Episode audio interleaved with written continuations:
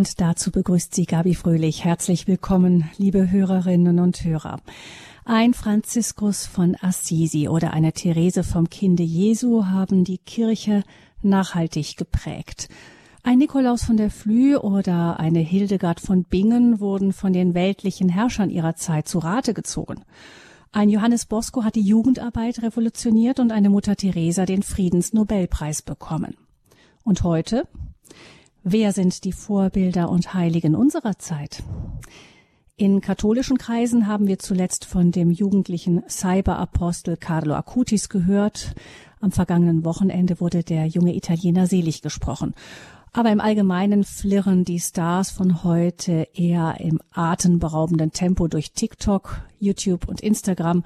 Und sie haben eine ganz andere Agenda als den täglichen Messgang oder eine Passion für eucharistische Wunder, so wie Carlo Acutis. Über Vorbilder und Heilige sprechen wir hier im Standpunkt bei Radio Hureb mit dem bekannten Psychologen, Theologen und Bestsellerautor Manfred Lütz. Er ist Chefarzt eines psychiatrischen Krankenhauses bei Köln und wird gerne als Experte in Hörfunk- und Fernsehsendungen eingeladen. Dr. Lütz ist uns zugeschaltet aus seinem Heimatort Bornheim. Das liegt bei Bonn. Herzlich willkommen, Dr. Lütz. Herzlich willkommen. Ich bin kein Psychologe, sondern Psychiater und Psychiater. seit einem halben Jahr in Rente äh, aber immer noch äh, beratend für das okay. Krankenhaus tätig. Mhm. Also ich kann mir vorstellen bei Ihnen, Dr. Lütz, dass wenn in Rente heißt, heißt im Unruhezustand wahrscheinlich. Ja, ich schreibe nach, nach, wie vor Bücher, halte Vorträge, soweit das im Moment möglich ist, aber bin natürlich noch weiterhin aktiv. Hm. Dr. Litz, finden Sie, wenn Sie so um sich schauen. Sie sind ja Theologe und Psychiater. Sie werden als beide gerne eingeladen, sind ähm, gerne in Vorträgen unterwegs. Ich finde es immer, äh, ich habe Sie hin und wieder auch mal live gehört und finde das immer wunderschön. Bei Ihnen habe ich mir das Gefühl, das ist so eine Mischung aus äh, Katechese, Büttenrede und ähm, Vorra Vortrag. Ähm, also Sie sind sehr gern gehört. Ähm, Sie kommen viel rum, Sie lesen viel, Sie beschäftigen sich viel mit den Phänomenen unserer Zeit. Ähm, finden Sie irgendeinen Kirchenmann oder eine große Katholikin, von denen Sie sagen würden, dass sie für Menschen heute ein Vorbild sind? Also mir fallen jetzt nicht so spontan ganz große Persönlichkeiten ein. Und man ist ja auch ein bisschen vorsichtig geworden, weil man äh, plötzlich gehört hat von irgendwelchen angeblich heiligmäßigen Katholiken auch, äh, manchmal Ordensgründern oder so, mhm. wo sich nachher schreckliche Dinge herausgestellt hat, sodass man da etwas vorsichtig geworden ist. Und man braucht ja vielleicht auch nicht immer diese ganz großen Vorbilder. Man hört immer wieder, wenn Menschen zum Beispiel Priester werden, dann war es der Kaplan, der, der ein Vorbild war. Und das war möglicherweise gar kein Heiliger, aber es war eine charismatische Persönlichkeit, eine Persönlichkeit, die, ähm, die eine gewisse Ausstrahlung hatte. Müssen auch nicht immer charismatische, äh, wortgewaltige Leute sein. Es kann manchmal jemand sein, der in seiner ganzen Bescheidenheit, was weiß ich, wie der Bruder Konrad zum Beispiel, der, der, der Pförtner gewesen ist, an der Pforte gesessen hat und liebenswürdig mit Menschen umgegangen ist. Ähm, das heißt, wir müssen nur manchmal aufmerksamer sein, in unserem Umfeld solche Menschen zu erleben. Ich habe solche Menschen in meinem Umfeld auch, die ich äh, anrufe, wenn ich in Not bin oder wenn ich, wenn ich mal ein Gebet brauche, wo ich eine Ordensschwester anrufe und sage, Schwester, können Sie mal für mich beten? Also das ist vielleicht die eine und gute Nachricht ist, ähm, diese Vorbilder gibt es schon noch, aber sie sind nicht mehr so präsent in der allgemeinen Öffentlichkeit, wie das früher der Fall war. Jedenfalls nicht äh, christliche Vorbilder. Andere Vorbilder ja schon. Also es gibt ähm, es gibt, äh, was weiß ich, äh, äh, Greta Thunberg oder sowas, äh, das, äh, das sind ja internationale mhm. Vorbilder, die dann äh, rumgereicht werden. Also, dass, dass äh, die äh, Vorbildfunktion so auf Personen geht, das ist schon ein allgemeiner Trend. Und das äh, äh, war, finde ich, auch eine Form der Modernität von Papst Johannes Paul II. zum Beispiel, dass er so wahnsinnig viele Heilige ähm, äh, erkoren hat. Das heißt, ähm, die Heiligsprechungen waren sehr zahlreich. Man hat das dann manchmal so ein bisschen ironisiert und äh, gesagt, das ist doch übertrieben und warum macht er so viel? Früher war es doch viel weniger. Aber ich glaube, für die Anthropologie von Papst Johannes Paul II., wer seine Theologie ein bisschen kennt, die sehr modern ist, von Max Weber, äh, von, von, von Max Scheler herkommt, also von einem deutschen Anthropologen her, ähm, äh, war es wichtig, dass, dass der Mensch, wie er, wie er das in seiner ersten Enzyklika geschrieben hat, ähm, dass der Mensch sozusagen der Weg Gottes durch die Geschichte äh, ist, dass die Offenbarung sich in der Menschwerdung Gottes zeigt, sodass auch in, in Menschen, die sozusagen das Christliche zum Ausdruck bringen, äh, die christliche Botschaft besonders zu spüren ist. Wir Christen haben ja keine Ideologie. Also ich habe das mal provozierend gesagt, wir haben eigentlich keine Ideale, wir haben Heilige. Und äh, Ideale sind, äh, sind abstrakte Begriffe, äh, Solidarität oder Frieden. Und ähm, äh, solche abstrakten Begriffe waren zum Beispiel in den kommunistischen Ländern, wurden die hochgehalten, ja, also Solidarität und Frieden. Aber für diese, für diese Ideale wurden Menschenopfer gebracht, wurden Menschen eingekerkert. Weil man kann diese Ideale ja ganz unterschiedlich dann füllen.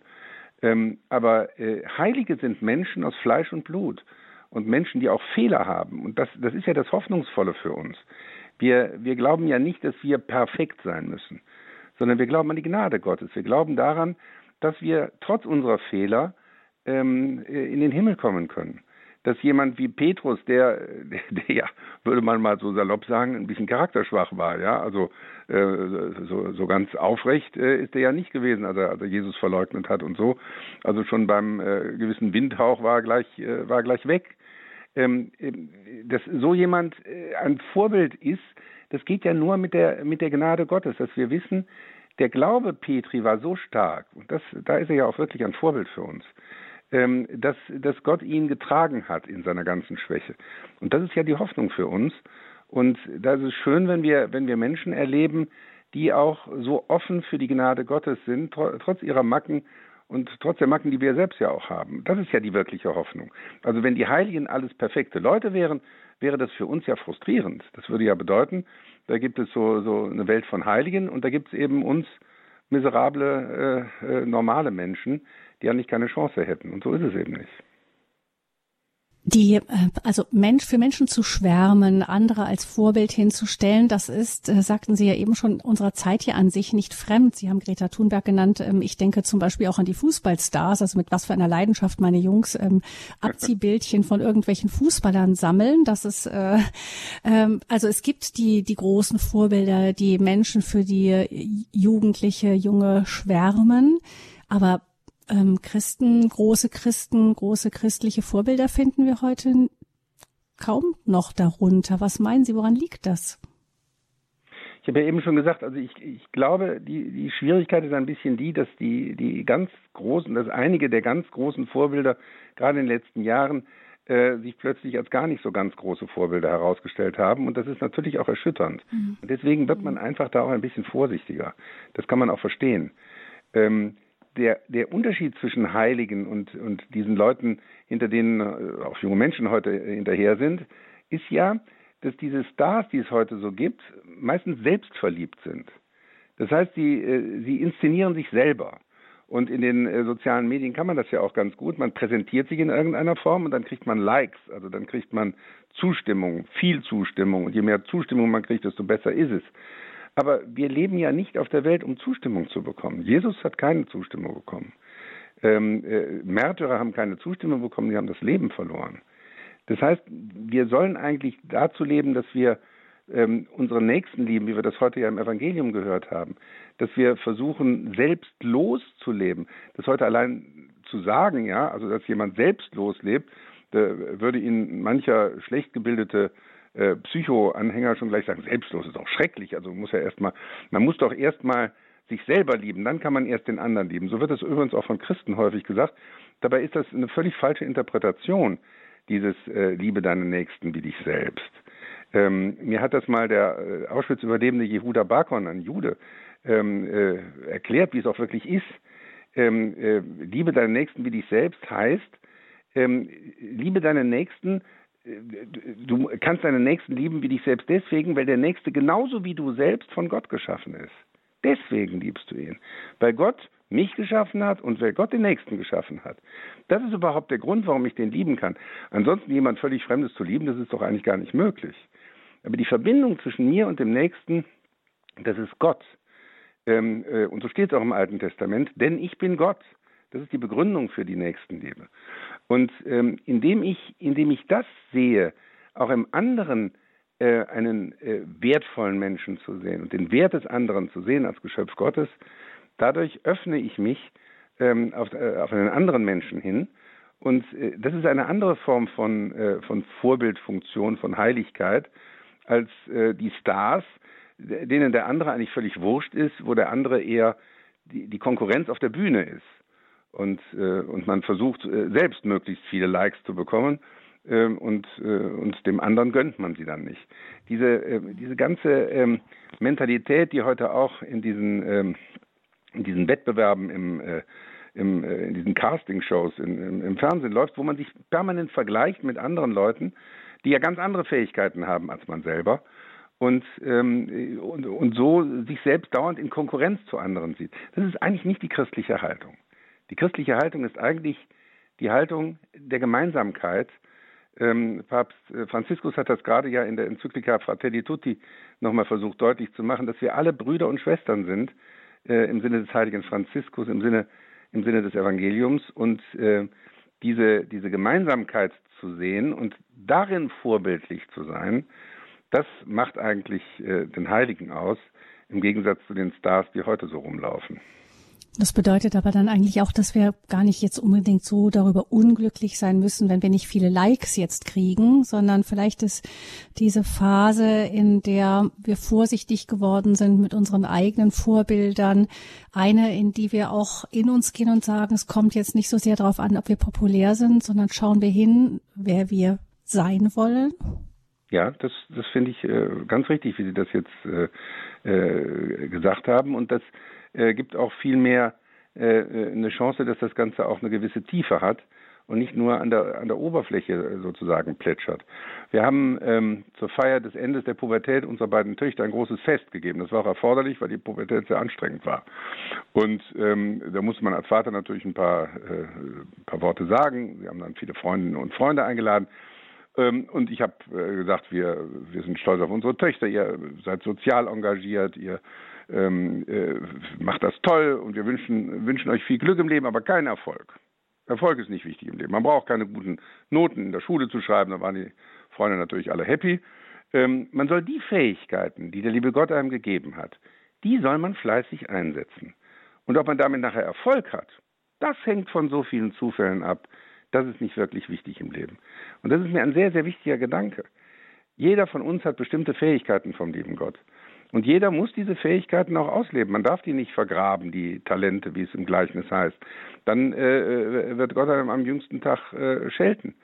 Sondern man, man soll diese Fähigkeiten versuchen auszuleben.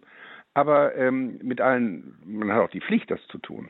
Aber sich dauernd zu vergleichen mit anderen, ob man jetzt selber besser ist als der andere und so, das ist eine völlig unchristliche Sicht äh, des Ganzen. Und ich glaube, wenn man, wenn man sich so darauf konzentriert, ähm, die, die eigenen Fähigkeiten pflichtgemäß sozusagen auszuleben, dann kann man das auch viel, äh, viel gelassener tun. Und dann ist man nicht abhängig von diesen Likes, die ja Erfolg bedeuten. Eine ähm, weitere Schwierigkeit äh, kann ich mir vorstellen, ist, dass wenn wir über Heiligkeit nachdenken, dass Heiligkeit ja auch irgendwie, das berührt ja das Mysterium, das Geheimnis Gottes, der Gegenwart Gottes im Menschen. Ähm, wir glauben aber heute doch, ähm, dass wir den Menschen mit der Psychoanalyse komplett durchschauen können. Also man analysiert den Menschen viel mehr. Also jemand wie Pater Pio wird wahrscheinlich äh, von vielen eher so vermutet, dass er ein Hysteriker ist oder irgendwie so. Also jemand, der sich dem Mainstream verweigert hat, vielleicht irgendeine frühkindliche Prägung in die Richtung gekriegt. Und wer ein Problem hat, der landet heute beim Therapeuten und nicht beim Seelsorger. Ähm, wie sehen Sie das? Ich frage Sie als Psychiater jetzt. Ist das große Vertrauen in die Psychotherapie, das wir ja heute haben, ein Problem mit auf dem Weg zur Heiligkeit? Ja, es kann dann sein, wenn man das vermischt.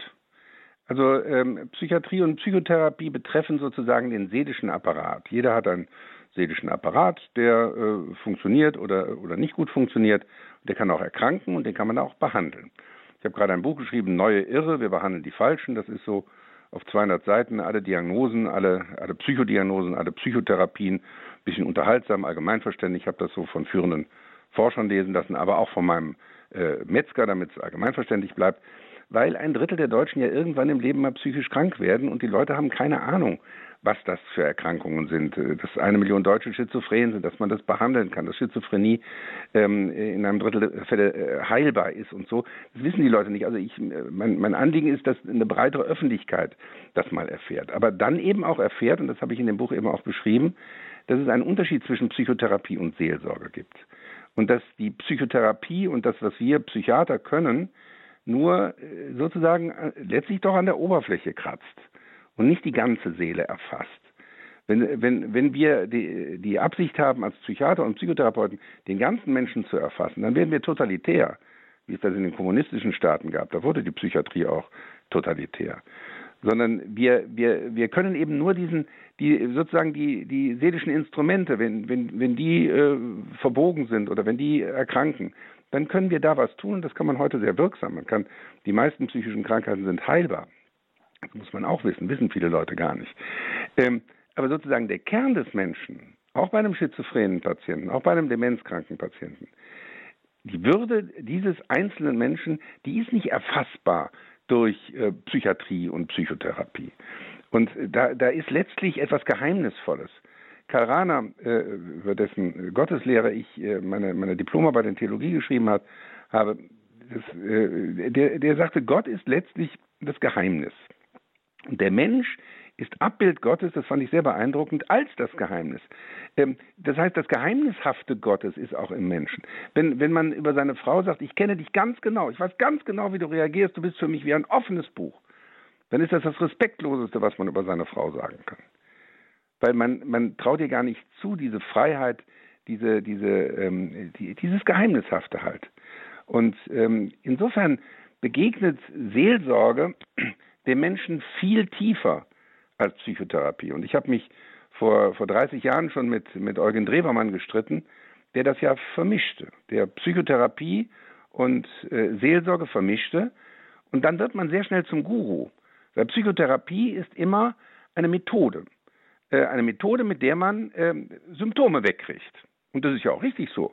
Also wenn Sie, äh, was weiß ich, äh, wenn Sie ähm, äh, eine Platzangst haben oder eine Höhenangst haben, dann wollen Sie dieses dämliche Symptom wegkriegen.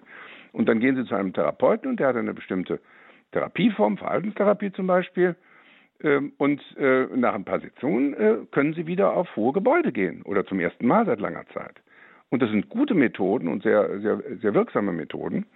Ähm, aber wenn Sie mit jemandem über den Glauben sprechen, dann, äh, dann können Sie nicht eine Methode einsetzen als Therapeut, um den zum Glauben zu bringen. Dann manipulieren Sie ihn.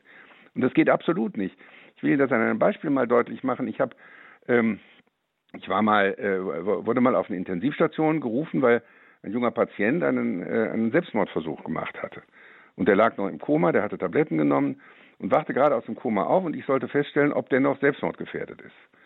Und ähm, ich kann mich noch erinnern, er wachte auf, er sieht mich da im weißen Kittel stehen und die erste Frage, ähm, die, die er an mich stellt, ist, Herr Doktor, was ist für Sie der Sinn des Lebens? Und ich war völlig überrascht und, und habe gesagt, ich bin Christ, ich, ich glaube an Jesus Christus, ich habe über meinen christlichen Glauben geredet und über, über Gott geredet. Und, und er hat weiter nachgefragt, er hat über seinen Glauben geredet, über seine Zweifel geredet. Und wir haben ein ganz tiefes Gespräch, eine halbe Stunde lang geführt über den Sinn des Lebens. Und am Ende des Gespräches habe ich ihm gesagt, ähm, ich, ich komme morgen nochmal wieder, aber ich schicke Ihnen jetzt noch einen Kollegen, der muss Sie nochmal psychiatrisch untersuchen. Weil ich wäre nicht imstande gewesen, nach einem solchen existenziellen Gespräch ähm, jetzt äh, zu verordnen, also bitte geben Sie dem Patienten nochmal 25 Milligramm Atosil zur Nacht, wenn er nicht schlafen kann oder so etwas, dann wäre ich in, in die Rolle des Arztes geschlüpft und hätte beides äh, verbunden.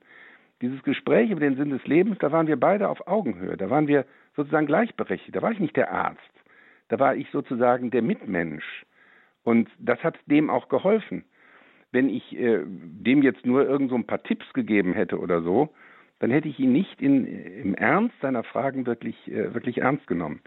Und deswegen äh, finde ich immer auch wichtig, dass man, dass man diese beiden Bereiche eben streng trennt. Wenn man, ähm, wie Eugen Drewermeier das so suggeriert hat, das beides verbindet, dann suggeriert man, ich kann sozusagen, ich bin kompetent, ich habe eine Ausbildung, ich bin Psychotherapeut, ähm, ich, ich, ich, weiß, was hinter allen Dingen äh, liegt, das denken die Leute ja immer so, dabei stimmt das natürlich gar nicht so. Äh, aber ich bin jedenfalls ein Experte, was ja richtig ist, wenn ich Psychotherapeut bin. Und ich kann jetzt expertenmäßig was über die Seele sagen, über das Wesentliche des Menschen, über die, über, über den Kern des Menschen, über Gut und Böse. Also ich, ich habe sozusagen ein Mehrwissen über die existenziell wichtigen Dinge im Leben. Und das ist eben nicht der Fall. Also wenn ich eine schwere Lebenskrise hätte, nicht eine psychische Erkrankung, aber eine schwere Lebenskrise, dann würde ich nicht zu einem Psychotherapeuten gehen, sondern dann würde ich vielleicht zu einem alten Mütterchen hier aus der Eifel gehen, die gar kein Abitur hat, die selbst schon mal Kinder verloren hat im Leben und, und sie fragen, wie haben Sie das bewältigt? Das würde mir viel mehr helfen, als wenn ich mit irgendeinem jungen Psychotherapeuten spreche, der gar keine Lebenserfahrung hat, aber äh, was weiß ich, dann mit mir ein bisschen Entspannungsübungen machen kann. Ähm, die würden mir in dieser Situation aber eben nicht helfen. Das heißt, die eine Schwierigkeit ist die, wenn wir von der Psychotherapie etwas erwarten, was sie nicht geben kann, weil es eben im Menschen noch mehr gibt und das wird von der Psychotherapie nicht erfasst, wenn ich Sie da richtig verstanden habe. Ja. Ähm, wie ist es denn? Sie haben, Sie haben eben das ähm, Buch ähm, genannt, dass Sie jetzt in einer Neuauflage nochmal um, äh, neu geschrieben haben oder aktualisiert haben. Irre, wir behandeln die Falschen, heißt, ist der Titel. Ähm, Neue, aber Sie haben ja noch ein zweit. Ja. Bitte? Neue Irre, Neue, genau. genau. Ähm, ähm, und ein anderes, ein zweites Buch haben Sie ja auch geschrieben. Ein, Im Grunde ist das ein Gespräch mit dem großen jüdischen Psychoanalytiker Otto Kernberg. Ähm, und da, wenn ich es richtig verstanden habe, ist, geht es auch darum, einfach, was hat die Psychoanalyse denn uns auch gebracht, auch über unser Menschsein, nämlich im bei den Heiligen gehört ja beides zusammen, eben das, was äh, das Mysterium, was jenseits des Menschen den Menschen erreicht und auf der anderen Seite aber auch das wirklich richtige Menschsein, was ja, also was heißt nicht wirklich richtig, aber der Teil des Menschseins, der hier ganz auf dieser Erde fußt und der eben ähm, eben auch der Mensch in seiner Seele ist. Ja, das, das, das war unglaublich spannend, äh, dieses, dieses zweite Buch. Ich habe sozusagen Corona-bedingt zwei Bücher gleichzeitig jetzt publiziert. Das Buch mit Otto Kernberg sollte eigentlich im Frühjahr erscheinen, aber wegen der Corona-Krise ist das jetzt verschoben worden auf den Herbst, sodass ich jetzt sozusagen ein theoretisches Buch habe, wobei allerdings in diesem Buch Neue Irre auch viele Patientengeschichten stehen, damit man das mal so lesen kann, sondern so auf 200 Seiten mal wirklich den Überblick hat über die ganze, äh, über den ganzen Psychobereich, Psycho, äh, Diagnosen und Psycho, Psychotherapien. Ähm, und bei diesem Buch mit Otto Kernberg, äh, das heißt, was hilft Psychotherapie, Herr Kernberg, geht es eigentlich um die Praxis. Und was ich eben wahnsinnig spannend fand, war, das ist der berühmteste Psychotherapeut der Welt. Der ist jetzt äh, 92 Jahre alt, der hat 65 Jahre lang, der macht bis heute noch in einer 60-Stunden-Woche behandelt der Patienten. Ja, das ist unglaublich in New York. Ich habe den kurz vor dem Lockdown im äh, Februar mit meiner Tochter besucht und 22 Stunden am Stück quasi, nicht am Stück, also in, in drei Teilen am Wochenende mit ihm geredet und, äh, und wollte einfach wissen, was so ein Mensch, ich glaube, es hat noch nie jemanden gegeben, der länger Psychotherapie gemacht hat als ihr. Und vielleicht wird es auch nie jemanden geben, der, der das so lange hat. Er hat als Kind, das hat er mir dann erzählt, wahrscheinlich äh, Sigmund Freud äh, kennengelernt, der seinen Vater besucht hat in Wien. Ähm, hat äh, eine ganz tragische Lebensgeschichte natürlich gehabt. Er musste als Neunjähriger dabei stehen, als seine Mutter gezwungen wurde, von einem SA-Mann das Pflaster in Wien zu putzen. Dann sind sie im letzten Moment geflohen. Dann hat er äh, Karriere gemacht über Chile, er, sind sie dann äh, nach, nach, Chile geflohen und dann äh, hat er Karriere in den USA gemacht, wurde Weltpräsident der psychoanalytischen Weltvereinigung. Äh, beschreibt da dann über äh, zum ersten Mal öffentlich redet er über Missbrauch in der Psychoanalyse. Das war wahnsinnig spannend. Ich habe mit ihm natürlich dann auch über katholische Kirche geredet und äh, wir waren uns einig darüber, dass ähm, dass diese die Situation, dass man so dicht an den Menschen dran ist, wie man das normalerweise gar nicht ist. Also die, die Situation der Psychotherapie ist ja ganz, ganz unnatürlich. Dass ein Mensch, der, der mir völlig fremd ist, mir intimste Dinge sagt, darauf ist man seelisch eigentlich gar nicht richtig vorbereitet. Deswegen braucht man normalerweise Supervision, also ähm, äh, Hilfe, dass ein Kollege einen, einen berät dabei, dass man jetzt nicht da die Distanz verliert zu, äh, zu einem Menschen, der einem da sein Innerstes offenbart. 13 ähm, Prozent, so sagen Studien, 13 Prozent der, Psycho, der Psychotherapeuten missbrauchen Patienten. Das ist sehr viel, 13 Prozent. Und, ähm, und das ist äh, so ein ähnliches Problem natürlich auch bei Beichtvätern, ja, die, äh, die erfahren die intimsten Dinge von einem ihnen völlig fremden Menschen. Und äh, da muss man innerlich auch sehr stabil sein, um damit angemessen ähm, umzugehen. Und, äh, und das, das ist sozusagen vergleichbar. Es war ja, es gab ja diese MAG-Studie in Deutschland, die, die ich äh, sehr schlecht fand, fachlich eine der miserabelsten Studien, die ich je gelesen habe. Ähm, und da wurden dann so Vermutungen angestellt, dass ähm, das, äh, also bei, bei, bei Priestern waren die Beschuldigten, muss man immer auch sagen, Beschuldigten, das ist nicht bewiesen, aber Beschuldigten äh, waren irgendwie 5,1 äh, äh, Prozent ähm, äh, war der, äh, der Priester, während bei, bei Diakonen waren es nur irgendwie zwei Prozent. Aber Diakone hören eben auch keine Beichte. Und Diakone haben nicht die Machtposition, die ein Priester normalerweise hat. Darunter leiden sie ja auch. Ähm, äh, und, äh, und das hat eben nicht mit dem Zölibat unbedingt zu tun, wie die Leute dann immer sofort denken, sondern mit solchen Konstellationen. Also das, das war interessant mit, äh, mit Kernberg zu besprechen. Und ähm, wie Sie gerade sagten, äh, hat natürlich die Psychoanalyse eigentlich den Anspruch, ähm, den Menschen ganz zu erklären. Und das ist, wäre auch etwas, was ich letztlich an Freud kritisiere, dass er versucht hat, totalitär den ganzen Menschen, die ganze Psyche des Menschen zu erklären. Also die Psychoanalyse ist ein bisschen im individuellen Bereich das, was der Marxismus im gesellschaftlichen Bereich ist. Äh, der Marxismus hat versucht, sozusagen gesellschaftlich das Ganze zu erklären, die ganze Geschichte zu erklären. Und äh, die Psychoanalyse hat versucht, sozusagen ähm, alle Geheimnisse der, der Psyche des Menschen aufzuklären und ist darum, äh, dabei letztlich gescheitert. Also wissenschaftlich wissen wir heute, dass die klassische Psychoanalyse ähm, äh, sehr viel weniger wirksam ist als, äh, als äh, viele andere modernere Methoden. Es gibt auch sehr wenig Wirksamkeitsstudien bei, bei der Psychoanalyse. Es gibt sehr gute Psychoanalytiker, dazu gehört Otto Kernberg, die sehr wirksam behandeln und nicht, nicht so steinzeitmäßig, äh, wie man das früher machte, die die jetzige Situation des Patienten im Blick haben, die die Ressourcen, die Fähigkeiten des Patienten, auch die Zukunft des Patienten, die Arbeits- und Familiensituation mehr im Blick haben und nicht immer nur die frühe Kindheit ähm, thematisieren. Also ich will jetzt gar nichts pauschal gegen die Psychoanalyse sagen, aber ähm, vom ursprünglichen Impuls war es bei Freud sicherlich der Anspruch, alles zu erklären. Und, ähm, äh, und äh, so habe ich mit Otto Kernberg natürlich auch über, über die Grundlagen der Psychoanalyse äh, gesprochen. Und er sieht Freud auch in manchem kritisch, in manchem respektiert er ihn sehr, aber in manchem sieht er ihn kritisch. Und dann fand ich es unglaublich spannend, dass er, Kernberg, von sich aus plötzlich auf die Gottesfrage zu sprechen kam. Und, äh, und ich, ich war darauf so gar nicht vorbereitet erstmal und habe in dem Moment meine vorbereiteten Fragen zur Seite gelegt und habe mit ihm dann einen existenziellen Dialog geführt über Gott. Er, er sagt spontan plötzlich, wissen Sie, ich, äh, ich war früher Atheist, ich war, äh, ich war äh, Kommunist, aber wenn ich, wenn ich die, die Komplexität des Gehirns sehe, wie kompliziert das alles ist und dass das Gehirn genau so konstruiert ist, dass der Mensch ein soziales Wesen ist, dass er soziale Fähigkeiten hat.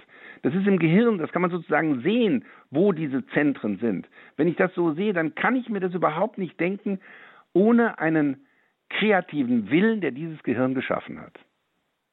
Und in dem Moment habe ich gesagt, hören Sie mal, Herr Kernberg, wir kennen uns schon seit Jahren, aber das ist mir überhaupt nicht bewusst gewesen, was Sie jetzt gerade gesagt haben.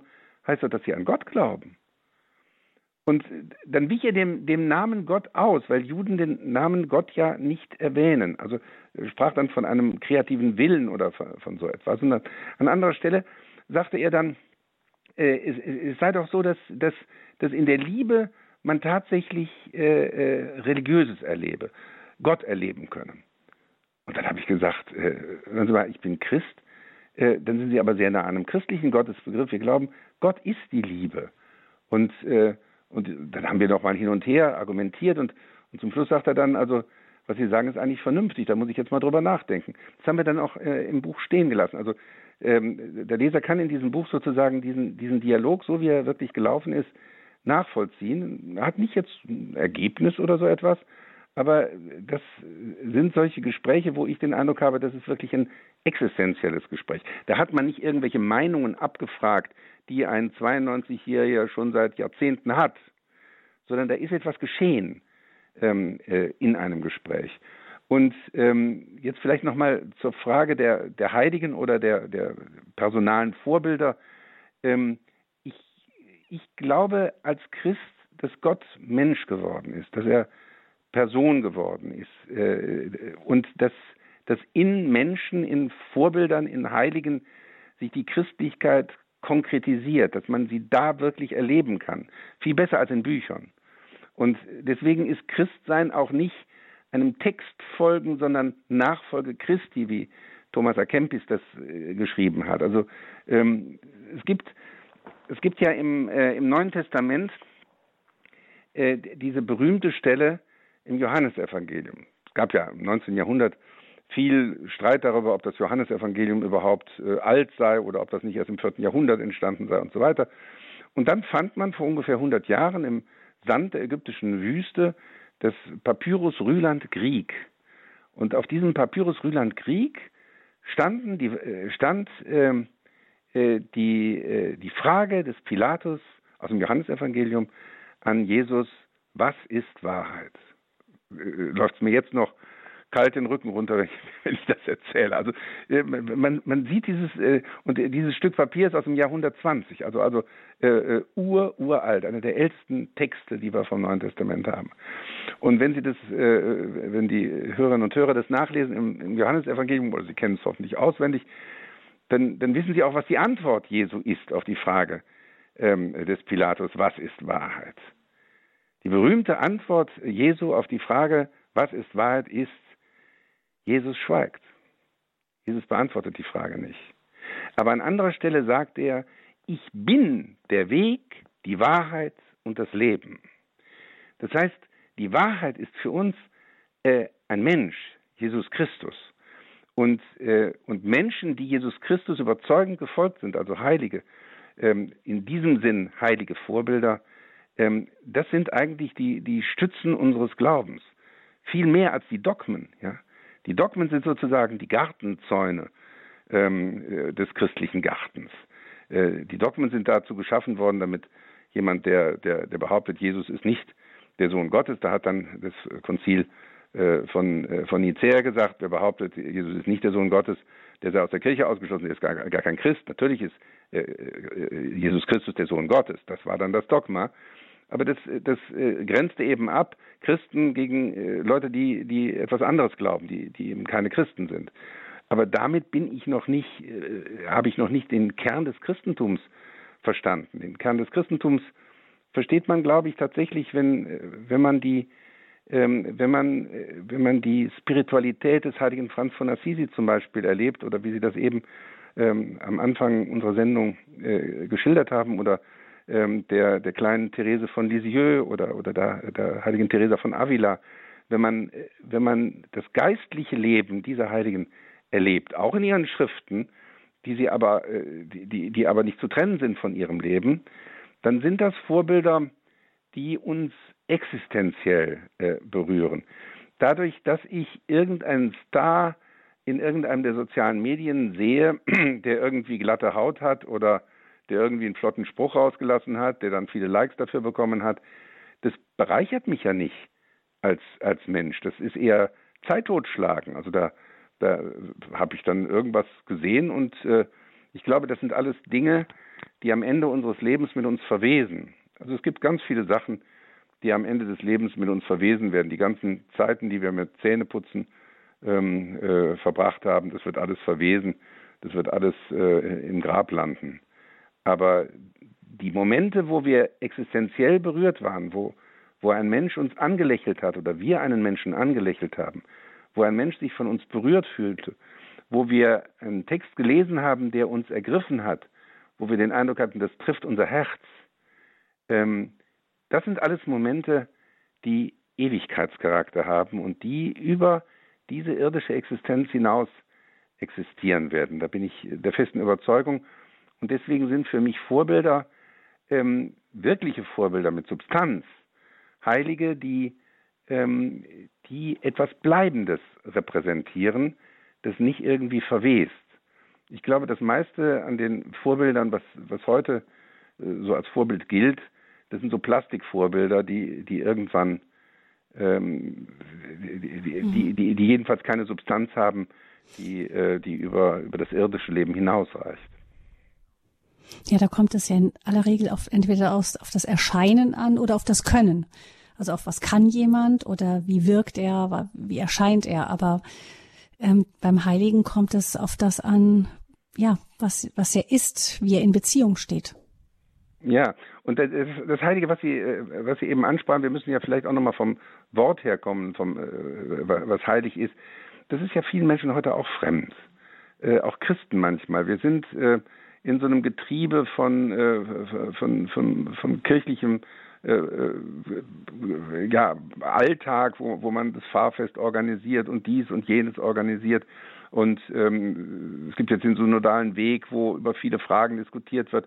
Das sind ja auch rührende Leute, die dabei sind, auch engagierte Leute. Aber mir scheint immer, ich habe das schon vor, vor, vor 20 Jahren gesagt, dass die Themen, die da angesprochen werden, eigentlich nicht die existenziellen Themen sind, die uns wirklich tragen. Dass es Themen sind, die nicht äh, die Sterbebettprüfung nicht bestehen werden. Auf meinem Sterbebett wird mich nicht die Frage nach dem Zölibat interessieren oder oder nach dem Frauenpriestertum. Also meine Frau bei uns auch nicht. Ich habe sie gefragt oder ähm, oder die Frage nach den Machtstrukturen in der Kirche. Das sind keine unwichtigen Fragen. Ich will das gar nicht abtun, äh, sondern auf meinem äh, Sterbebett äh, wird mich interessieren, was ist wirklich wichtig im Leben, was ist wirklich existenziell, was ist wirklich etwas, was, äh, was, was trägt.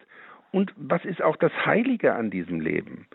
Ähm, äh, und das Gefühl dafür zu haben, dass es Heiliges gibt, dass es etwas gibt, was auch ähm, unverfügbar ist, dass das Leben etwas Unverfügbares ist, dass ich äh, Menschen, Menschen nicht töten darf, dass, ähm, dass ich Respekt habe vor, vor der Hostie zum Beispiel, dass es äh, in der Kirche ähm, ein, ein Respekt auch vor, äh, vor der heiligen Eucharistie gibt und all diese Dinge äh, und dass das nicht einfach nur irgendein Ritus ist, wie, wie manchmal auch Theologen inzwischen sagen. Ähm, also immer wenn ich höre, äh, dass Leute sagen, ja, der Ritus ist so wichtig, äh, die Menschen brauchen heute Riten, ähm, dann frage ich mich immer, nee, also Riten, also ich, ich brauche ja keine Südsee-Riten oder irgend so etwas, sondern es geht mir wirklich um das Heilige. Ob hier wirklich mir Gott begegnet. Ob Gott hier wirklich in der Hostie anwesend ist, ob ich, ob ich das wirklich so existenziell erleben kann. Ähm, äh, und für mich ist das nicht bloß ein Zeichen, sondern es ist wirklich die Gegenwart Gottes, äh, vor der ich, äh, vor der ich auch kniee.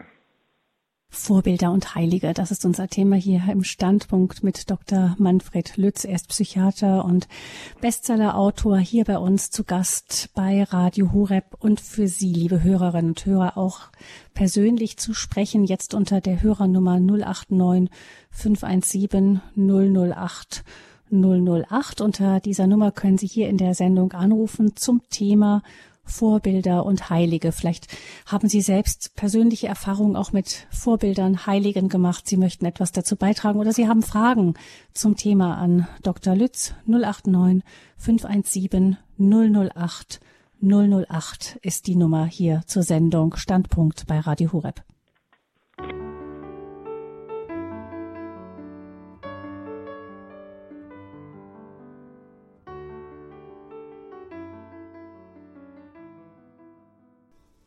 Als Christen haben wir keine christlichen Ideale so sehr, sondern vor allem christliche Vorbilder und das sind die Heiligen. Um Vorbilder und Heilige geht es hier in dieser Standpunktsendung bei Radio Hureb. Unser Gast ist der Psychiater und Bestsellerautor Dr. Manfred Lütz und die Nummer zur Sendung 089 517 008 008. Frau Witt ruft uns aus Wasserburg an. Guten Abend, Frau Witt. Guten Abend. Ich hätte jetzt eine Frage, und zwar hat der Dr. Lutz vorhin ähm, das Hauptgebot der Liebe erwähnt. Das war ja heute auch im Sonntagsevangelium dran. Ähm, mhm. Und da kam zur Sprache, also es ist praktisch Gottes und die Nächstenliebe und nicht so, wie es manche Christen erklären, äh, zuerst muss man sich selber lieben und dann die anderen. Äh, mir ist da ein Bild im Gedächtnis geblieben, das der äh, Jakob der Bolowski immer benutzt hat äh, zu diesem Thema mit diesen, diesen dreischaligen Brunnen, wie man sie in Rom und so äh, vielfach findet. Und er hat gesagt, die erste Schale muss erstmal gefüllt sein, also die oberste. Und wenn dann die überfließt, dann die nächste und dann die nächste. Und bei ihm, seinem Bild, war eben die erste Schale die, die, die Selbstliebe, also dass man praktisch selber erstmal mit Liebe gefüllt sein muss, damit man was abgeben kann an den Nächsten und dann an Gott und das was dann, ja, und gespeist wird es alles praktisch von Gott. jetzt wollte ich da nochmal einfach das nochmal so erklärt haben vom Herrn Dr. Lutz, bitte, wie er das gemeint hat mit dem, äh, wie dich selbst. Ähm, genau. Mhm. Also ich würde, ich würde das Bild nicht so sehen, aber man kann das ja auch gerne unterschiedlich sehen. Das Problem ist, äh, wenn man, wenn man sagt, ich muss mich erstmal selber lieben, um jemand anders zu lieben, dann ist das eigentlich, äh, finde ich, ein falscher Zugang. Denn ähm, schon der äh, Religionsphilosoph Martin Buber hat gesagt, ähm, die erste Erfahrung, die wir machen, ist nicht ich, sondern die erste Erfahrung, die wir machen, ist du, das Du der Mutter und die Liebe der Mutter. Und erst indem ich dieses Du der Mutter erlebe, erlebe ich plötzlich, oh, da ist doch jemand, der erfährt dieses Du. Aha, das ist das Ich. Das heißt, die Erfahrung des Ich ist eigentlich die zweite Erfahrung. Und wenn man tatsächlich einen Menschen liebt, wenn man tatsächlich ähm, angezogen ist von einem Menschen oder wenn man, wenn man ihm hilft, wenn man ihm äh, äh, christlich weiterhilft, dann kann das dazu führen, dass man plötzlich sich selber lieben kann als jemand, der einen anderen liebt. Verstehen Sie? Also mhm. ähm, äh, sich selbst zu lieben, nur weil man jetzt zwei Ohren hat, eine Nase und irgendwie einen gewissen Haarwuchs und äh, im Spiel ganz gut aussieht, mhm. ähm, äh, das, das, das reicht vielleicht nicht. Ähm, äh, der Mensch ist ein Beziehungswesen von vornherein. Und ähm, so dass äh, äh, abstrakt darüber zu, äh, zu reden, jetzt muss ich erstmal mich selber lieben und dann schauen wir mal, äh, wie es weitergeht, ähm, wenn ich das etwas karikieren soll, dann, äh, dann würde ich das äh, so nicht sehen. Also ich glaube, dass ähm, eigentlich äh, die, die Liebe zu einem anderen Menschen das ist, wodurch man zu sich selber kommen kann. Mhm. Äh, da gibt's im, im Bayerischen gibt es den Spruch, also wenn jemand eine ganz so, so ungute Art hat, dann sagt man, der mag sie selber nicht. ähm, ja. ja, aber das ist dann jemand, der auch zu anderen eine ungute Art hat. Mhm. Und, ähm, und wenn Sie jemandem begegnen, die Frage ist für mich ja auch als Psychiater immer, wie kann man das ändern? Also wenn Sie jemand, wenn Sie, wenn Sie von jemandem sagen, der mag Sie selber nicht, ähm, äh, dann äh, wie können Sie den denn ändern? Und Sie können ihn ändern, dadurch, dass sie liebenswürdig mit ihm umgehen. Es gab mal ähm, ein Papier, ein Dialogpapier des Zentralkomitees der deutschen Katholiken. Ähm, da haben die sich sehr viel Mühe gemacht und so, alles gut. Und da gab es einen Satz, der klingt ganz harmlos, ist aber völlig unsinnig, nämlich Dialog kann nur gelingen, wenn beide Seiten dialogbereit sind. Dieser Satz ist völlig unsinnig. Weil Dialog beginnt nie so, dass beide Seiten dialogbereit sind. Das gibt es nie. Es gibt es immer nur so, dass einer dialogbereit ist, ein bisschen vorher, und ähm, wenn der jetzt liebenswürdig auf einen anderen zugeht, dann ist der andere auch dialogbereit und dann gibt es einen Dialog. Aber wenn man auf den anderen gleich einschlägt und sagt, er ist ja so ein komischer und der macht sich selber nicht und so, dann entsteht gar keine Beziehung zum anderen. Ähm, äh, und ich habe damals gesagt, also äh, es gibt ja viele Heilige, das ist ja unser Thema heute, die haben ihren Kerkermeister zum christlichen Glauben bekehrt. Und Kerkermeister sind die dialogunfreundlichsten Menschen, die ich überhaupt kenne. Mhm. Das heißt, wenn man mit dem Kerkermeister liebenswürdig, konsequent liebenswürdig umgeht, dann kann man ihn sogar äh, liebenswürdig machen und, und, dann vielleicht sogar zum Glauben führen. Also ich finde manchmal die, die, diese, diese Bilder äh, hier ich, äh, also erstmal ich und dann, äh, dann, dann kann ich dann überströmen äh, auf ein Du hin die, äh, die entsprechen nicht meiner Lebenserfahrung. Vielleicht Dr. Lütz da noch mal ähm, reingefragt noch. Die, ähm, Sie haben ja davon gesprochen, dass wie kann ich den Menschen ändern, indem ich liebenswürdig zu ihm bin. Das geht dann aber doch davon aus, dass der andere empfängt ja erstmal dann in dem Fall ihre Liebenswürdigkeit.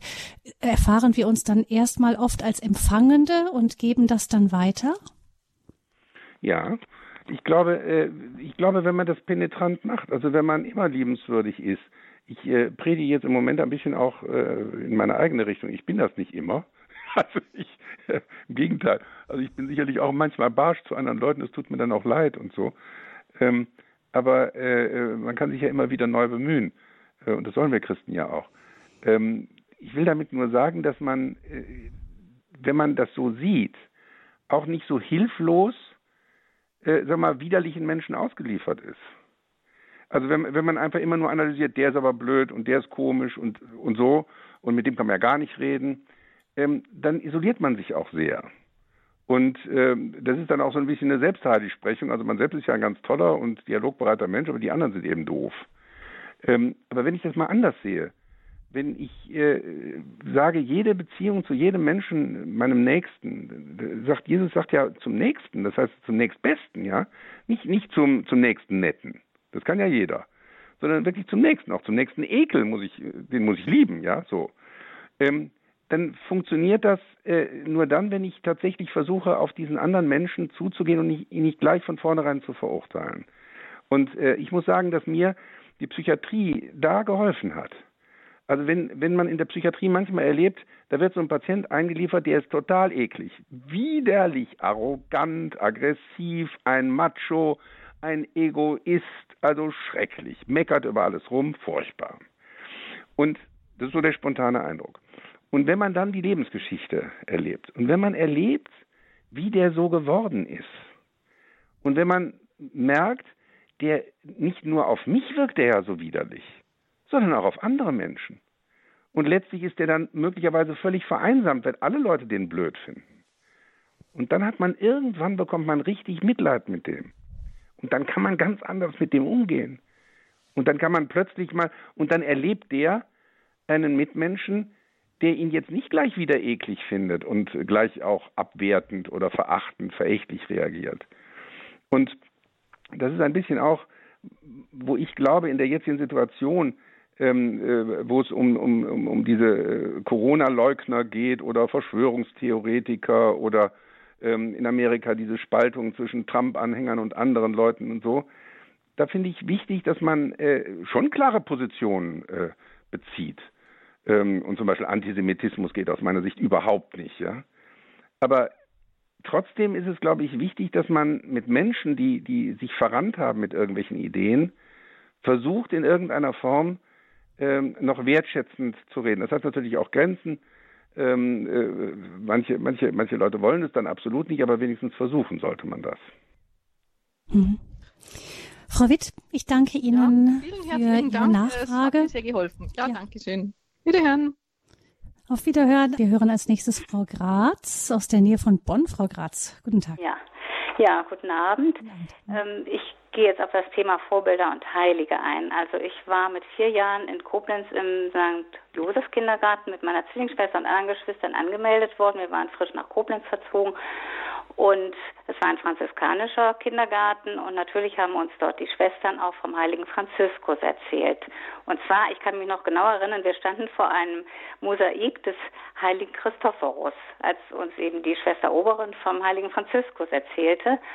Und dann, ich war vier Jahre alt und dann dachte ich, ach, das muss wirklich ein heiliger Mensch gewesen sein, dass er die Sprache der Tiere verstehen konnte. Und da habe ich als kleines Kind wohl ihm einen Platz in meinem Herzen eingeräumt. Und dann war ich sehr jung verheiratet und eines Tages gingen wir mit unseren beiden kleinen Söhnen vom Einkaufen zurück nach Hause. Das war in München Haar. Und dann sah ich am Wegesrand im Beet ein kleines Rotkehlchen. Mir war eigentlich ein Rotkehlchen noch nie so bewusst aufgefallen, dass ich dann zu meinem Mann sagte, ach sieh mal, ein Rotkehlchen. Die rote Kehle sieht so aus, als würde der Heilige Geist in ihm wirken.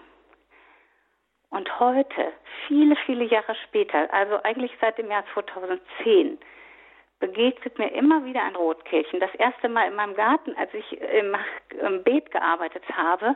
Und das machte ein Terz und auf sich aufmerksam. Und dann sprach ich es an, ach Rotkehlchen, da bist du ja wieder. Was willst du mir denn sagen? Und ich glaube, dass der heilige Christo, dass der heilige Franziskus mir immer wieder, wenn ich so Fragen hätte, wie soll ich den nächsten irdischen Schritt tun, ein Rotkehlchen geschickt hat. Und einmal sogar zwei. Und ja, der heilige Franziskus ist mir ein sehr großes Vorbild. Aber ich komme lange nicht an ihn heran, in der Bescheidenheit, in, der, in dem Leben nach Armut strebend eben. Aber er ist mir ein guter, vorbildlicher Heiliger. Da kann ich ja vielleicht mal anschließen. Ähm, dieses Buch Neue Irre, wir behandeln die Falschen, ähm, wo eben die ganzen psychischen Krankheiten dargestellt werden, das beginnt erstmal damit zu fragen, was ist überhaupt psychisch krank? Ja?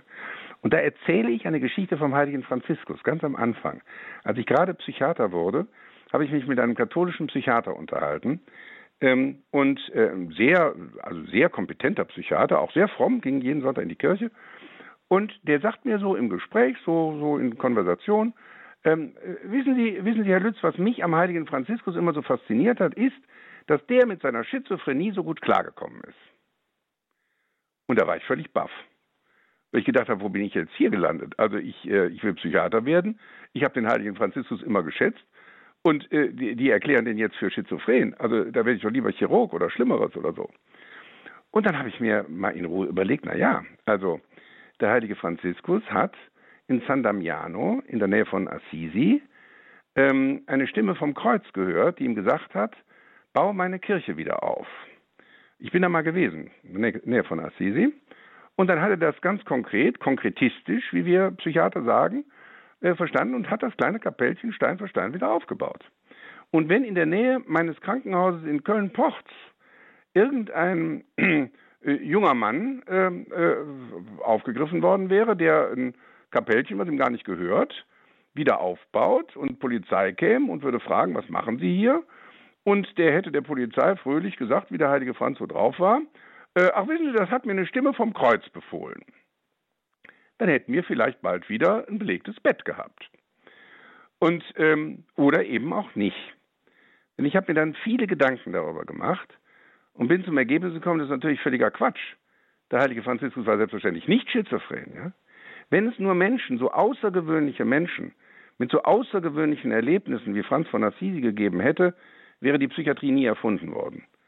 Die Psychiatrie ist erfunden worden, weil Menschen außergewöhnliche Erlebnisse hatten und unter diesen Erlebnissen gelitten haben. Und psychisch Kranke leiden tatsächlich darunter und haben nachher keinen Kontakt mehr mit anderen Menschen, die verstehen sie auch gar nicht mehr, haben, sind völlig isoliert nachher und brauchen dringend Hilfe und das kann man heute heilen. Ja, man kann Schizophrenie durchaus heilen. In einem Drittel der Fälle werden die Menschen wieder völlig, äh, völlig gesund. In zwei Drittel der Fälle ähm, werden, sie, werden sie wieder voll, äh, voll berufsfähig. Äh, aber der heilige Franziskus hat nicht gelitten.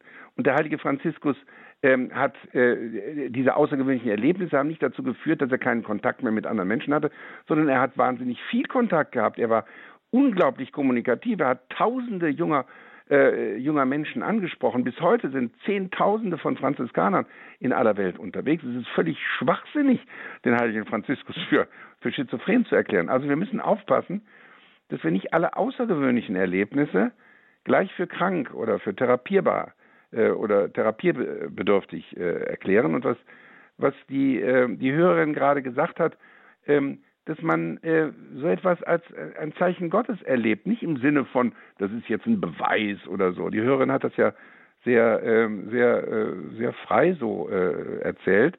Das ist ja etwas, was, was äh, in ihrem Leben sie erinnert an den heiligen Franz. Diese Rotkehlchen erinnern ähm, äh, sie daran und äh, das erinnert sie auch daran, dass, dass die ganze Schöpfung, die ganze Natur äh, von Gott letztlich durchtränkt ist. Nicht nur das Rotkehlchen, ja, auch, auch der Hund, die Katze oder was weiß ich, äh, noch andere, äh, anderes Getier und die Pflanzen. Aber das Rotkehlchen ist ein bisschen das, wo, wo sich das offensichtlich äh, für, die, äh, für die Hörerin äh, konkretisiert. Und das ist doch schön. Mhm. Ja, vielen Dank, Frau Graz, dass Sie uns das erzählt haben. Ihnen alles Gute, einen schönen Abend noch. Und dann hören wir als nächstes Herrn Frank aus Öhringen. Herr Frank, grüße Sie. Grüß Gott. Also ich verehre den Graf von Galen und Adolf Kolbing. Und da habe ich noch einen, einen dritten, jetzt fällt mir der Name nicht ein, der hat in Stuttgart immer wieder gepredigt, hat auch im Ersten Weltkrieg einen Fuß verloren und ist auch ein katholischer Heiliger, ist auch heilig gesprochen und die Nazis haben immer verboten war ein Konzentrationslager. Nazi haben verboten zu predigen. Er hatte schriftlich dann mit Mut, ich werde immer wieder predigen und hat den Schwestern auch gesagt, wenn ihr nochmal ähm, die Nazi-Fahne raushängt, ich betrete euer Haus nie mehr. Ich glaube, in München war er Seelsorger nach dem Krieg. Mir fällt aber jetzt der Name nicht ein. Äh, und jetzt habe ich immer ein Problem. Ich, ich liebe äh, Leute oder Seelsorger, die wo eine klare Sprache haben. Also wo praktisch sich klar ausdrücken.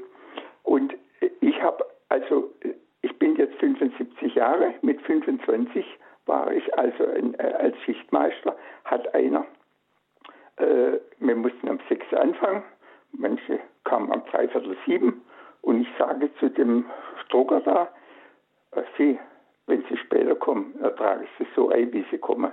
Und ertragen Sie, Sie können nicht um dreiviertel sieben kommen und 6.15 Uhr eintragen, das geht nicht. Das ist in meiner Ansicht, habe ich gesagt, das ist Betrug. Und die klare Sprache, das können manche nicht vertragen.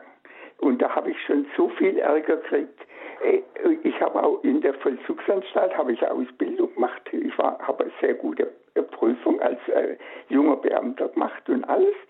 Und da hat mir der Chef kommen lassen. Und der Chef hat mich kommen lassen und gesagt, Sie sind zu genau. Sie sind für die Vollzugsanstalt zu genau. Und dann hat er mir gesagt, ich soll ein, äh, ein, ein Gefangener ausbilden mit, mit, mit einem Jahr Umschulung.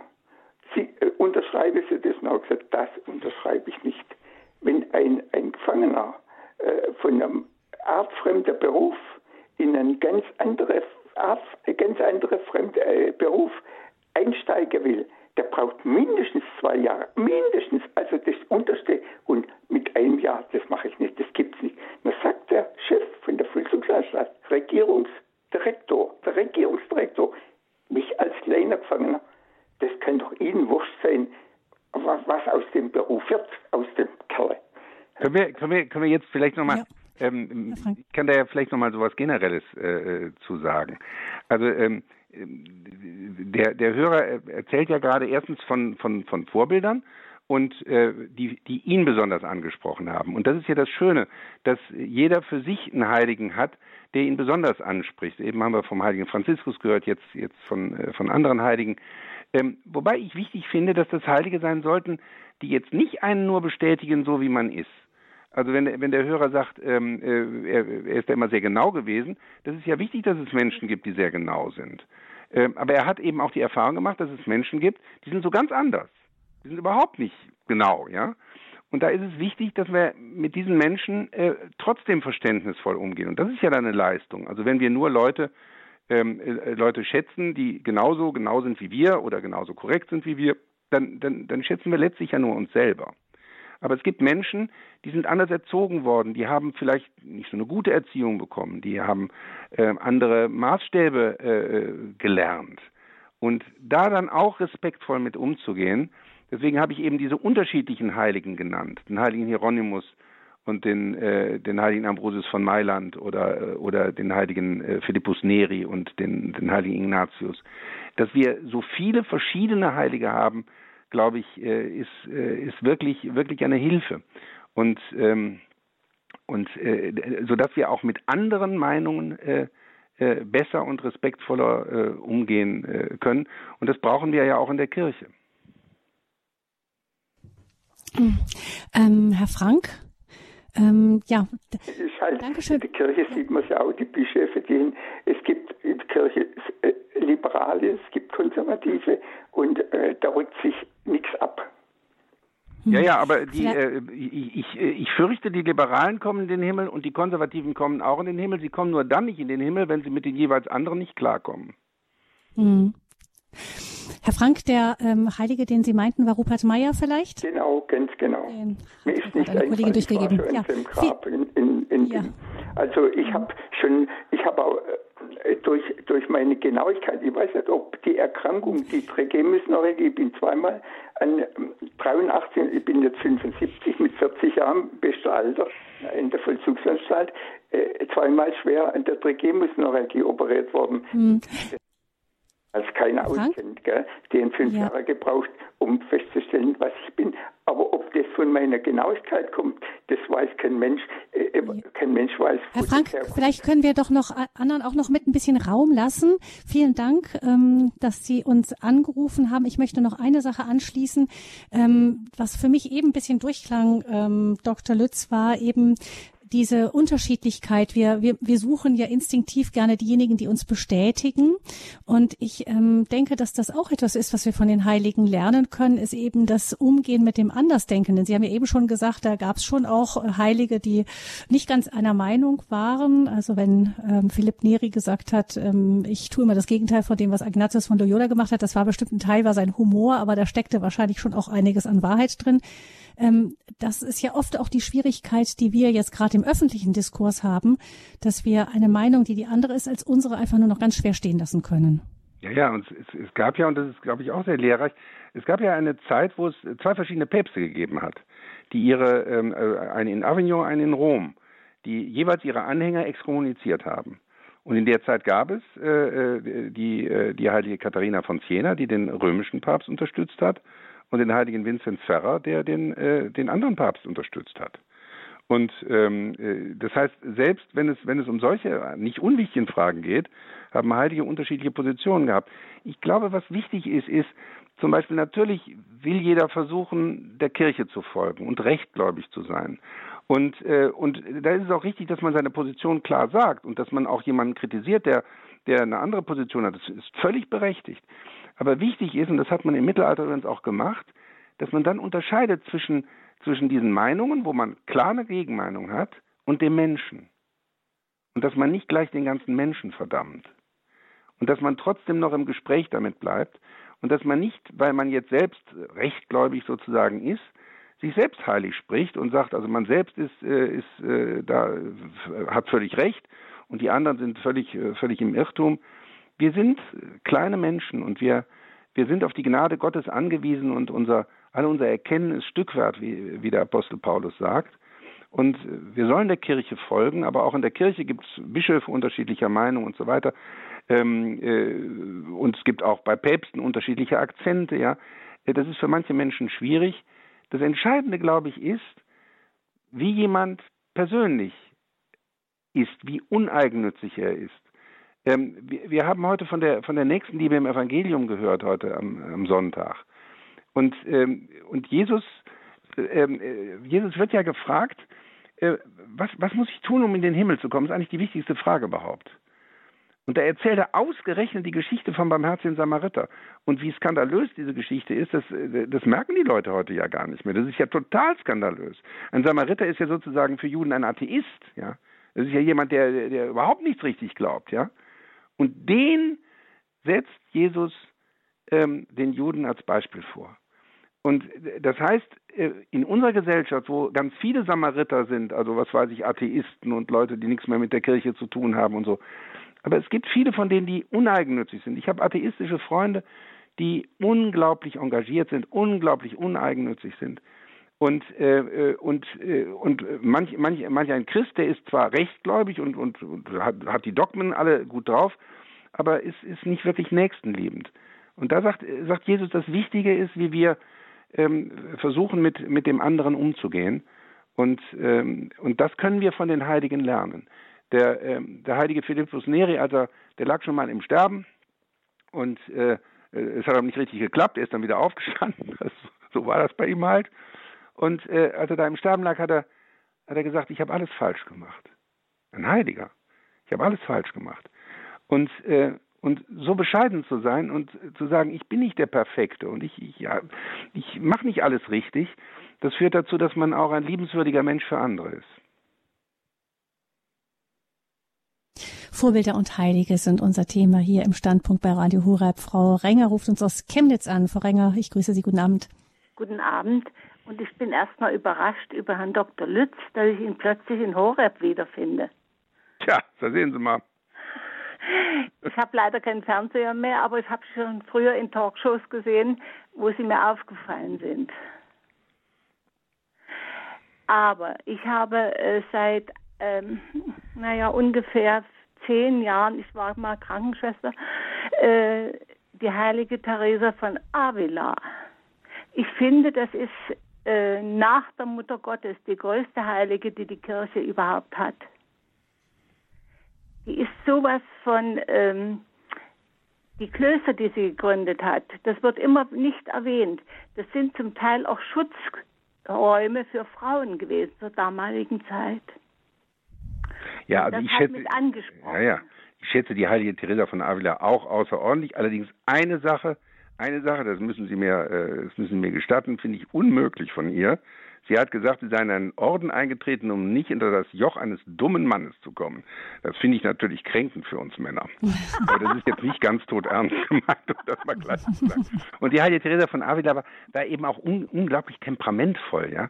Und ja. mir käme es mir käme es darauf an, dass wir heute vielleicht nicht über diese dauernden Kirchenorganisationsfragen reden, ja, das mag ja auch alles nicht ganz unwichtig Nein. sein, sondern dass wir über die über die Spiritualität zum Beispiel der heiligen Teresa äh, die mal vermitteln, also was was das die in, in, der, in, der, inneren ja, Burg beschrieben hat, ja? die innere Burg. Ja, genau. Aber auch, ja. sagen wir, der heilige Ignatius von Loyola hat in seinem äh, Exerzitienbüchlein tolle Sachen geschrieben, ja. Das ist viel, viel besser als dieser ganze esoterische Quatsch, ja. Diese Plastikreligion, die es heute gibt. Aber auch unter Christen äh, sind die Themen dann äh, häufig mehr, was weiß ich, wie organisiere ich jetzt das Fahrfest oder irgend sowas und nicht die, äh, die, die Substanz des christlichen Glaubens. Mhm. Ja, vielen Dank, Frau Renger, für Ihren Anruf, Ihren ähm, Einwurf. Vielen Dank, alles Gute Ihnen nach Chemnitz. Frau Oeller hören wir jetzt aus Freiberg am Neckar. Ja, grüß Gott zusammen. Ähm, also, das Thema ist schon sehr interessant, finde ich. Und Heilige, Heilige sind zweifelsohne außergewöhnliche Menschen, finde ich. Und wie Sie richtig sagen, Herr Dr. Litz, wir sollen ja alle eigentlich die Heiligkeit anstreben. Natürlich ist es ein hochgestecktes Ziel, aber äh, da können wir dran arbeiten bis zum Lebensende. Ich führe mir dann immer vor Augen, äh, dass Gott ja sagt, ähm, meine Gedanken sind nicht eure Gedanken und meine und eure Wege sind nicht meine Wege. Also das holt mich dann immer wieder auf den Boden der Tatsachen zurück. Ja. ja. Und ähm, ja, ähm, es ist schon, es ist schon äh, ein hochgestecktes Ziel. Ja, aber die Heiligen selber, die Geschichten der Heiligen, wenn man die liest, man, man, es gibt ja viele Heilige Geschichten zum Lesen immer noch, ähm, dann, dann regen die einen an, äh, diesem Ziel eben äh, doch näher zu kommen. Und äh, man, man sieht sozusagen, wie es gehen kann. Und es ist nicht etwas, wo man sozusagen von vornherein dann aufgibt. Und wenn man erlebt, wie, wie viele Heilige zunächst mal, also Heilige Ignatius von Loyola hat ein schreckliches Leben geführt, war ein Frauenheld, äh, Ritter, äh, äh, also Eitler, Fatzke, also sehr unsympathisch. Und dann hat er so eine Bekehrung gemacht und wurde, wurde wirklich einer der beeindruckendsten Heiligen der katholischen Kirche. Ähm, diese ganzen Fälle, auch der, der heilige Karl Borromäus war ein eitler Typ erstmal. Und dann hat er eine, eine Veränderung durchgemacht. Und wir alle haben diese Chance, auch übrigens ähm, äh, in, äh, im hohen Alter, noch äh, heilig zu werden. Äh, selbst wenn wir ein ekliges Leben geführt haben. Und, und äh, es gibt ja diese, diese Gleichnisse, wo, wo der liebe Gott dann glücklicherweise ganz ungerecht ist. Man kann sein ganzes Leben ein ziemliches Charakterschwein sein, aber wenn man zum Schluss die Kurve kriegt, reicht's. Ja, die Heiligen haben wahrscheinlich auch nicht immer geguckt, bin ich schon so weit oder bin ich nicht so weit. Ich habe mal den Satz gehört, kümmere dich nicht so sehr darum, ob deine Seele Gott gefällt, sondern kümmere dich darum, ob Gott deiner Seele gefällt. Ja. Also ja. den Blick wegzurichten darauf, ob ähm, ja eben es geht es geht ja am Ende nicht darum, ob ich jetzt noch näher oder wie nah ich bin und noch fünf Zentimeter. Das würde ich eher andersrum 50. sehen. Hm. Würde eher sagen, äh, kümmere dich darum, ob äh, ob deine Seele Gott gefällt. Ja. Wichtiger als, als, als Gott meiner, Gott Seele, meiner gefällt. Seele gefällt. Also, ähm, äh, ob, ob der liebe Gott meiner Seele immer so gefällt, wenn er so streng ist, weiß ich nicht. Ähm, also ich, äh, ich suche mir keinen Gott aus, der, der, der mir gefällt, sondern den, den existenziellen Gott. Und wir müssen uns ja, wir müssen uns ja immer klar machen, dass, äh, dass Gott eben auch der Richter ist, ja. Also der, der Rex tremende Majestatis, also der, der, der Richter, der am, am jüngsten Tag tatsächlich zwischen Guten und Bösen ähm, äh, unterscheidet. Und äh, manchmal gibt es ja heute so einen Friede, Freude, Eierkuchen Gott, ähm, der, der nicht wirklich böse ist, nach dem Motto, er beißt nicht. Aber das, glaube ich, ist nicht, nicht, nicht ernsthaft Gott.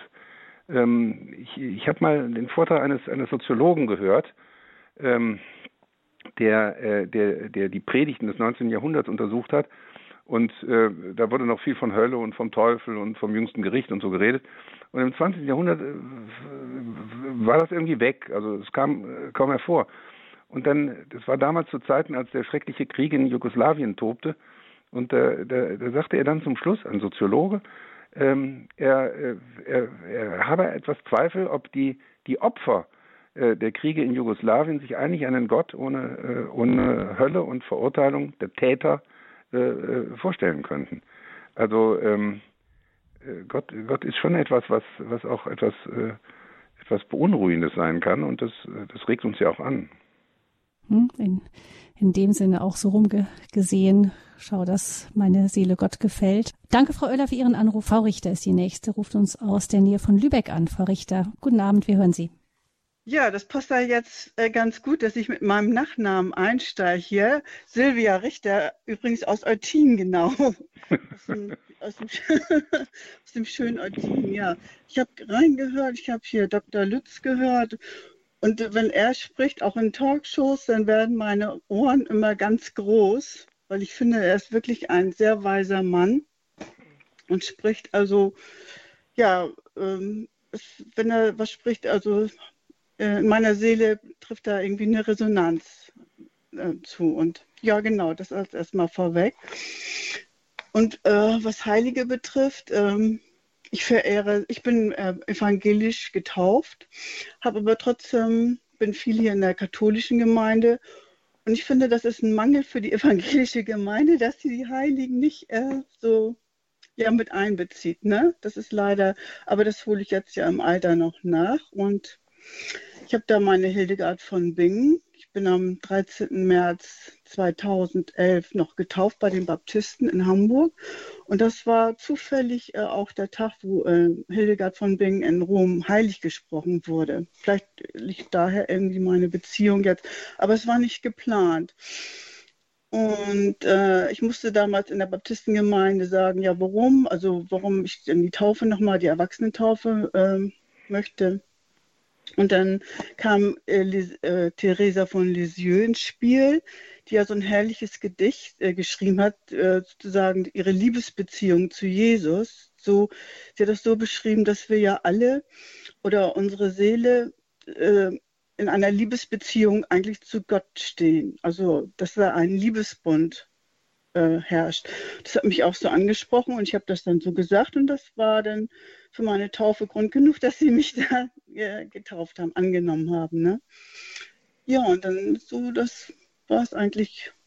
Dann gibt es noch, äh, wenn ich das noch sagen darf, äh, auch eine Mystikerin bei den Sufis, die Annette Kaiser in der Schweiz, die auch sehr oft dazu hören ist. Und ähm, ja, ich mag das, wenn, wenn wir die Liebe, wenn wir, wenn wir viel von Liebe sprechen, dass unsere Seele eigentlich ein Bedürfnis hat zu, und unser Herz Dr. Lütz hat das ja vorhin auch gesagt, dass wir soziale Wesen sind und eigentlich gar nicht ohne, ohne dem auskommen, ohne die Liebe. Ne?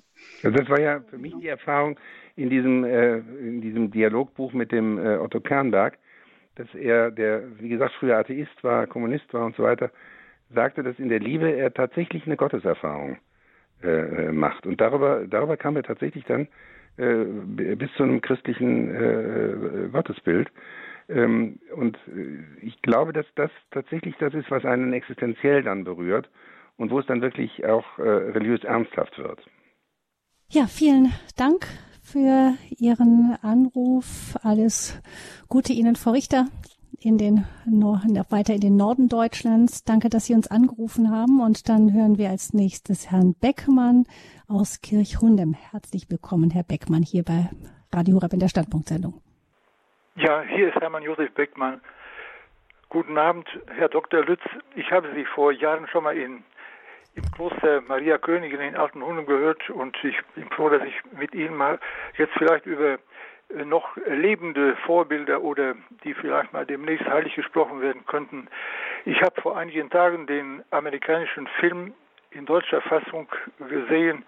Ähm, ich weiß nicht, wie er ausgesprochen wird, Entblendet oder diesen Film den, äh, äh, wo die amerikanische Schauspiel äh, Schauspielerin nicht die, das Leben der Amerikanerin Abby Johnson dargestellt die wird. Unplanned, den Film Unplanned. Ja, und äh, ist das auch ein Vorbild für manche? Die, äh, die hat ja eine, ja, die ist eine ganz normale äh, Amerikanerin gewesen, die dann auch in, aus, aus, ausgestiegen ist aus dem, ja, aus der diese äh, Abtreibungsgeschäft. Die, die, mhm. die für sie ganz normal war, aber dann später gesehen hat, das war nicht richtig, was ich in der Abtreibungsklinik da geleistet habe. Mhm. Ja, ich glaube, sehen, wie sehen ja, ich, glaub, ich, glaube schon, dass äh, auch in der Abtreibungsfrage sich sich der christliche Glaube besonders zeigt. Also die Christen waren ja, das wissen viele Leute heute nicht, die Christen waren in der frühen Christenheit war die Tatsache, dass die Christen gegen Abtreibung waren, eigentlich ihr, ihr Unterscheidungsmerkmal geradezu. Also die Heiden, für, für die Heiden war Abtreibung etwas völlig Selbstverständliches. Und, äh, und auch die Aussetzung von, von Kindern nach der Geburt irgendwo im Taygetos-Gebirge bei den Spartanern äh, war völlig üblich. Und, äh, und die Christen hatten hier eine neue Haltung, die dann auch die Vorstellung von der Würde jedes Menschen von, äh, von Anbeginn, die, die ja eigentlich unsere westlichen Gesellschaften trägt, mitgeprägt hat. Und äh, die, diese Abtreibungsdebatte, die können wir jetzt nicht verfolgen, äh, dafür haben wir jetzt zu wenig Zeit. Ist natürlich eine ganz, ganz heikle äh, Debatte, weil tatsächlich die, ähm, die, äh, die, diese Debatte inzwischen ja völlig gespalten läuft. Ähm, äh, auf beiden Seiten hat man äh, sozusagen sich so ähm, eingruppiert und zwischen den, den Gruppen gibt es eigentlich gar kein, gar kein wirkliches Gespräch mehr. Ähm, die Würde jedes Menschen von der Zeugung an, das ist schon eine, äh, eine, eine christliche, christliche Grundauffassung. Und Filme sind immer auch, ich kenne den Film jetzt selber nicht, äh, habe davon gehört natürlich. Ähm, Filme sind immer eine Möglichkeit, sich auch zu identifizieren mit irgendetwas. Hm. Ja, ich, ich finde den Film sehr gut und auch sehr äh, also bewegend und vor allen Dingen sehr wahrheitsgetreu und keine Vorwürfe, sondern eine also äh, zielführend ist also praktisch äh, äh, eine barmherzige Wahrheit wird da also in unbarmherziger Weise gezeigt. Und das sollte jeder mal äh, sich vor Augen führen. Und, mhm. und er müsste auch in Deutschland mal mehr bekannt werden und nicht boykottiert werden. Dankeschön, Herr Beckmann, dass Sie uns darauf hingewiesen haben, auf den Film Unplanned. Und jetzt geht es dann weiter mit einer Hörerin, die uns anonym anruft aus dem Norden Deutschlands. Guten Morgen, guten Abend. Hallo, Herr Dr. Lütz. Ich freue mich, Sie zu hören. Und ich finde das Thema sehr spannend. Und ich kenne Sie ja auch von Halle, wo ich Sie mal ähm, gehört habe vor längere, längeren Jahren, also schon länger her. Und ich bin jetzt in einem Altenheim und bin ähm, darauf aus, mich äh, gearbeitet habe ich genug in meinem Leben, jetzt mal ein bisschen auch zum Nachdenken über das, was vor uns steht, vor jedem, denn das Sterben ist ja unausweichlich und ich habe auch nichts dagegen. Ich freue mich im Gegenteil auf das, was dann kommt und bin sehr gespannt. Und äh, da hat mir das jetzt auch wieder äh, gezeigt, ja, das Leben, also das Heiligwerden ist wichtig. Und äh, da habe ich in einem Buch gelesen äh, von, ähm, naja, da ist also, dass das unser Leben geht mit, unserer leibhaftige Auferstehung bewirkt, dass wir unsere ganze Lebensgeschichte mitbringen und auch die Beziehungen, mit denen, in denen wir gestanden haben in unserem Leben und äh, dass das dann in die Vollendung übergeht. Und das finde ich ganz toll, das muss ich immer, immer wieder lesen. Das ist ein Buch von Hans Küng, Ewiges Leben mit dem Titel. Und deshalb hatte ich mir das auch gesucht. Und ich finde es also gut, dass das alles weitergeht und dass wir nicht dann da irgendwie rumschweben als äh, Seelchen, sondern dass wir dann noch auch diese Beziehungen haben. Das heißt aber auch, dass ich diese Beziehungen schon jetzt nach Möglichkeit ähm, ordnen möchte, soweit ich das schaffe, mit Hilfe Gottes, äh, dass es also besser wird. Es ist noch lange nicht gut und vollkommen, aber wir haben es ja jetzt gerade wieder gehört, die Nächstenliebe, wie wichtig das ist und äh, darauf kommt es an. Ja, und vor allem der liebe Gott, der liebe Gott macht ja dann den Rest. Das nennt man ja Gnade. Also wir brauchen es ja nicht alle selber zu machen, aber wir sollen uns bemühen, wie Sie das gerade auch gesagt haben, und ich sehe das genauso, wie Sie das gesagt haben gerade. Dass ich, ich glaube, dass tatsächlich das, das, das Leben sozusagen ähm, in der Zeit läuft und dass wir in dieser Lebenszeit die Chance haben, existenzielle Erfahrungen, Beziehungserfahrungen zu machen, Liebeserfahrungen zu machen. Und das alles, das ist sozusagen der Kern der Ewigkeit, die dann über den Tod hinaus äh, bleibt. Aber wie gesagt, das Zähneputzen, das ist, äh, das verwest. Ja, danke. Das heißt, auch der Blick auf die Ewigkeit ähm, macht den Heiligen aus und darin sind Sie uns Vorbilder. Danke für Ihren Anruf. Alles Gute Ihnen, Gottes Segen. Herr Kolb aus Fremdingen ist der Nächste hier in der Leitung. Guten Tag, Herr Frau Kolb. Guten Abend. Einen schönen guten Abend, Herr Dr. Lütz. Guten Abend. Hier spricht Kurt Lothar aus Fremdingen. Ich hatte die große außergewöhnliche Gnade, dem heiligen Papst Johannes Paul II dreimal zu begegnen. Einmal bei der Audienz 88 durfte ich ihm die Hand reichen. Dann war ich ihm auf der Beerdigung eine ganze Nacht angestanden und dann war ich ihm auf der Heiligsprechung wiederum eine ganze Nacht angestanden. Also das ist eine Gnade, die kann man gar nicht ermessen, was das heißt, einem Heiligen dreimal so zu begegnen in der heutigen Zeit. Toll. Das wollte ich beitragen. Mhm. Ja, also dann haben, wir uns, dann, dann haben wir uns wahrscheinlich bei der Beerdigung gesehen. Da war ich nämlich auch. ja. ähm, aber es ist tatsächlich so, die Vorstellung zu haben, das war ja früher äh, bei Katholiken nicht so, dass man, dass man unbedingt Heiligen persönlich begegnet äh, ist. Ähm, äh, aber das ist auch für mich beeindruckend. Ich, ich habe in Rom studiert zwei Jahre, habe da meine Mutter Teresa plötzlich vor mir gesehen. Also ich, ich, ich guckte so in der Gegend rum und dann gucke ich äh, vor mich, da steht die vor mir, weil die ganz klein war. Und Johannes Paul II. habe ich auch häufiger erlebt. Ähm, aber früher war das gar nicht üblich.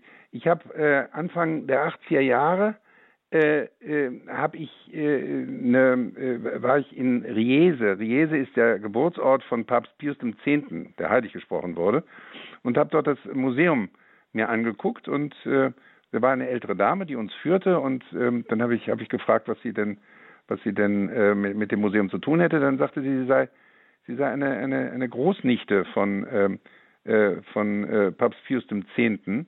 Äh, gewesen und sie sie habe ihn als Kind noch gesehen. Und äh, das fand ich unglaublich berührend. Aber wie gesagt, Sie und ich, wir haben äh, Heilige erlebt, zum Beispiel den heiligen Papst Johannes Paul II. Hm. Ja, vielen Dank, Herr Kolb, dass Sie uns angerufen und das erzählt haben.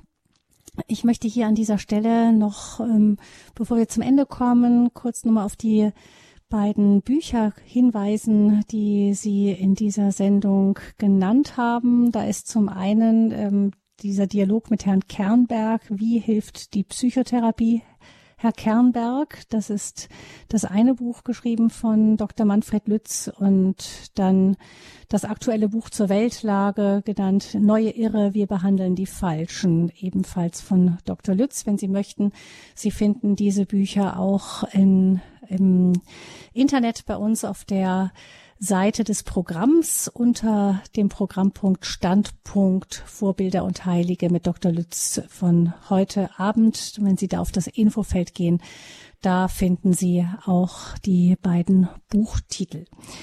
Ja, vielen herzlichen Dank, Dr. Lütz, für diesen Abend, der sehr quirlig und lebendig war. Vielen Dank unseren Hörern für die rege Beteiligung.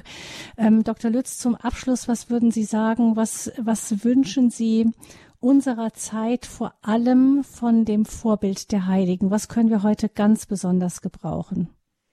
Ich glaube, was wir brauchen können, äh, ist, äh, der Weihbischof Dick hat das mal gesagt, der liebe Gott ist ein lieber Gott der Kleinigkeiten, dass die kleinen Zeichen äh, vielfach schon ausreichend sind und dass jeder von uns, jeder von den Hörern und Hörern sich überlegt, wie er ein bisschen einen Funken von Heiligkeit morgen oder in der nächsten Woche in die Welt bringen kann, indem er vielleicht mal nett zu einem ekligen Menschen ist.